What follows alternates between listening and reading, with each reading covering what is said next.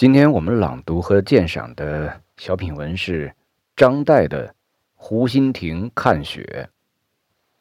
我们先来朗读第一遍。崇祯五年十二月，余住西湖，大雪三日，湖中人鸟声俱绝。是日，更定矣，余拿一小舟。拥翠衣炉火，独往湖心亭看雪。雾凇沆荡，天与云与山与水上下一白。湖上影子，为长堤一痕，湖心亭一点，与渔舟一芥，舟中人两三粒而已。到亭上。有两人铺毡对坐，一童子烧酒，炉正沸。见余，大喜，曰：“湖中焉得更有此人？”拉余同饮，余强饮三大白而别。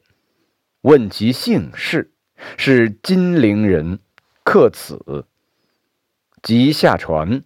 周子喃喃曰：“莫说相公痴，更有痴似相公者。”下面我们来看一下这篇文章的白话译文。崇祯五年十二月，我住在西湖边儿大雪接连下了多日，湖中游人全无，连飞鸟的声音都消失了。这天的初更时分，我撑着一叶小舟，裹着细毛皮衣，围着火炉，独自前往湖心亭看雪。湖面上冰花一片弥漫，天与云与山与水浑然一体，白茫茫一片。湖上的影子只有一道长堤的痕迹。一点湖心亭的轮廓和我的一叶小舟，舟中的两三粒人影罢了。到了湖心亭上，看见有两个人铺好毡子，相对而坐。一个童子正把酒炉里的酒烧得滚沸。他们看见我，非常高兴地说：“想不到在湖中。”还会有您这样一位有闲情逸致的人，于是拉着我一同饮酒。我尽力的喝了三大杯酒，然后和他们道别，问他们的姓氏，得知他们是金陵人，在此地客居。等到了下船的时候，船夫喃喃的说道：“不要说相公您吃啊。”还有像相公您一样吃的人呢。下面我们来朗读第二遍《湖心亭看雪》。张岱。崇祯五年十二月，余住西湖，大雪三日，湖中人鸟声俱绝。是日更定矣，余拿一小舟，拥翠衣炉火。独往湖心亭看雪，雾凇沆荡，天与云与山与水上下一白。湖上影子，为长堤一痕，湖心亭一点，与渔舟一芥，舟中人两三粒而已。到亭上，有两人铺毡对坐。一童子烧酒，炉正沸。见余，大喜，曰：“湖中焉得更有此人？”拉余同饮，余强饮三大白而别。问其姓氏，是金陵人，客此。即下船，周子喃喃曰：“莫说相公痴。”更有痴似相公者。接下来，我们对这篇小品文做简要的赏析。张岱的小品可谓是名副其实的小品，长者不过千把字，短者仅一二百字，笔墨精炼，风神绰约，洋溢着诗的意趣。如果拿诗来作比，颇似唐人绝句。他以隽永见长，寥寥几笔，意在言外，有一唱三叹之志。湖心亭看雪就是如此。开头两句点明时间。地点，张岱文集中凡记昔年游踪之作，大多标明明朝几年，以示不忘故国。这里标崇祯五年也是如此。十二月正是隆冬多雪之时，于住西湖，则点名所居临西湖。这开头的闲闲二句，却从时。两个方面不着痕迹地引逗出下文的大雪和湖上看雪。下文大雪三日，湖中人鸟声俱绝，锦城开头。只此二句，大雪封湖之状就令人可想，读来如觉寒气逼人。作者妙在不从视觉写大雪，而通过听觉来写。湖中人鸟声俱绝，写出大雪后湖山风动，人鸟都瑟缩着不敢外出，寒尽的不敢作声，连空气也仿佛冻结了。一个“绝”字，传出冰天雪地、万籁无声的森然寒意。这是高度的写意手法，巧妙的从人的听觉。和心理感受上写出了大雪的威严，它使我们联想起唐人柳宗元那首有名的《江雪》：“千山鸟飞绝，万径人踪灭。孤舟蓑笠翁，独钓寒江雪。”柳宗元这幅江天大雪图是从视觉着眼的，江天茫茫。人鸟无迹，江雪中独有一位垂钓的渔翁，而张岱笔下则是人鸟无声，但这无声却正是人的听觉感受，因而无声中仍有人在。如果说江雪中的千山鸟飞绝，万径人踪灭，是为了渲染和衬托寒江独钓的渔翁，那么这里。湖中人鸟声俱绝，则为下文有人冒寒看雪做了映照。是日更定矣，于拿一小舟，拥翠衣炉火，独往湖心亭看雪。是日者，大雪三日后，严寒之日也。更定者，夜深人静，寒气倍增之时也。用翠衣炉火一句，则以御寒之物反衬寒气彻骨。试想，在人鸟声俱绝的冰天雪地里，竟然有人夜深出门，独往湖心亭看雪，这是一种何等迥绝流俗的孤怀雅兴啊！独往湖心亭看雪的“独”字。正不妨与独钓寒江雪的“独”字互相参照，作者那种抱冰雪之操守和孤高自赏的情调，正是溢于言表了。其所以要夜深独往，大约是既不欲人见，也不欲见人。那么，这种孤寂的情怀中，不也蕴含着避世的忧愤吗？请看作者以何等空灵之笔来写湖中雪景：雾凇沆荡，天与云与山与水上下一白，湖上影子为长堤一痕，湖心亭一点，与渔舟一芥，舟中人两三粒而已。这真是一幅水墨模糊的。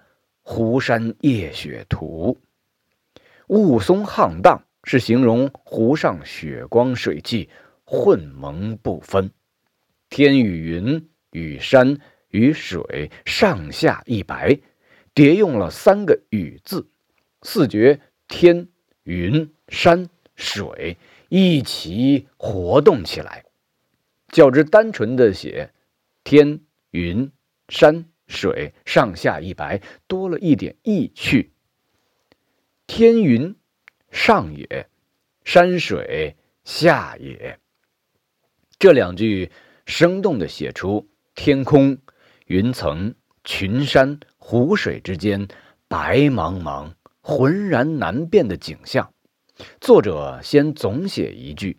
犹如摄取了一个上下皆白的全景，从看雪来说是很符合第一眼的总感觉、总印象。接着变换视角，化为一个个诗意盎然的特写镜头：长堤一横，湖心亭一点，渔舟一芥，舟中人两三粒，等等。这是朦胧的画，梦幻般的诗，给人一种。似有若无、依稀恍惚之感。作者对数量词的锤炼功夫，不得不使我们惊叹。你看，上下一白之一字，是形容混茫难辨，使人唯觉其大；而一横、一点、一界之一字，则是状其依稀可辨，使人唯觉其小。此真可谓着一一字而境界全出矣。